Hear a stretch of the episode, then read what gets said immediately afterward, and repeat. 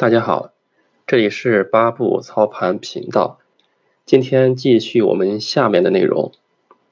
上边的那个小册子《八步操盘投资交易的真谛》，基本上已经分享完成了。那个小册子呢，是我在二零一四年、一五年的时候吧，写出来的个人总结。发出来以后呢，大家给予了比较高的一个评价啊。也觉得从里面学了不少的一个知识，也在我们的百度阅读上面曾经发表过。那么几个年头又过去了，现在到了二零二二年了。这么一想来的话，大概是七八个年头了啊。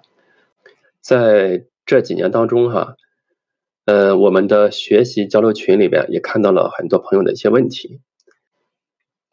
这些问题也是在我之前学习和实践的过程中曾经遇到过的，我也是从这个过程走过来的。其实主要关键的因素还是思想的不清晰和练习的不到位，这有一个循序渐进的一个过程。它并不是说一朝一夕我们就能达到我们想要的一个高度。很多人就说啊，说我已经掌握了一定的技巧啊。或者说，我已经有一个交易系统了，我怎么还会出现不可控的，或者说没有取得比较好的成绩呢？所以在这些当中啊，我发现了啊，《八步操盘投资交易的真谛》那本小册子呢，它受写作形式和一个时间的限制呢，它所承载的内容有限，所以接下来。咱们就进入了第二个层级，第二个阶段。那个小册子，它基本上把我们的需要学习的知识、需要进行交易体系架构所需要的步骤，或者是一个大的框架，给大家提出来了。那么框架出来以后，如果我们想取得进一步的一个成果的话，那么还需要从这个框架里面加上。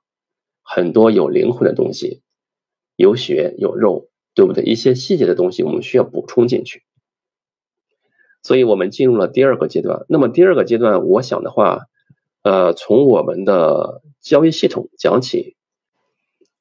咱们第二个阶段的主要形式，我想是用主题来写，就是我们分为几个主题，每个主题不断的更新。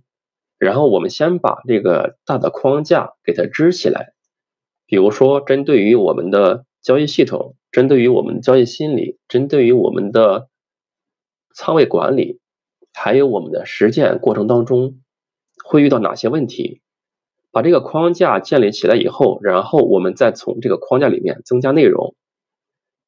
所以呢，我也希望大家有什么问题可以提出来。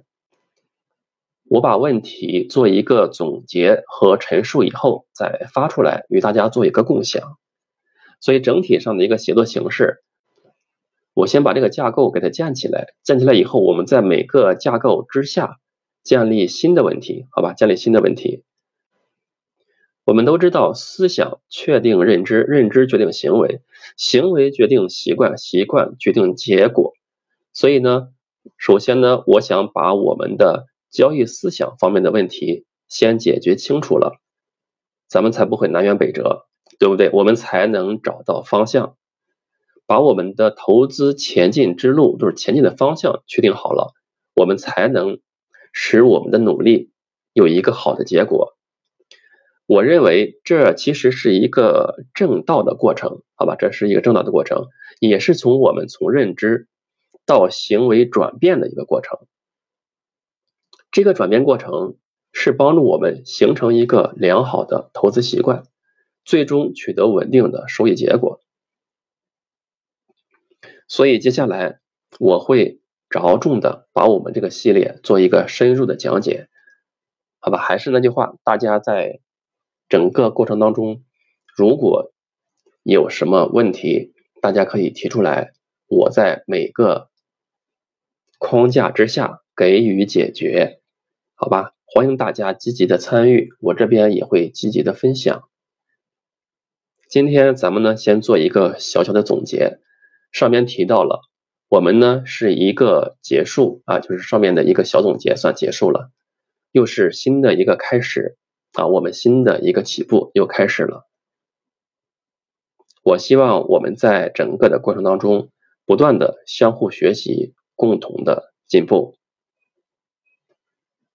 好啦，现在的一个分享一个说明就先到这里，我先把一个提纲列出来，好吧？那么今天的一个小分享先到这里，我们下节再见。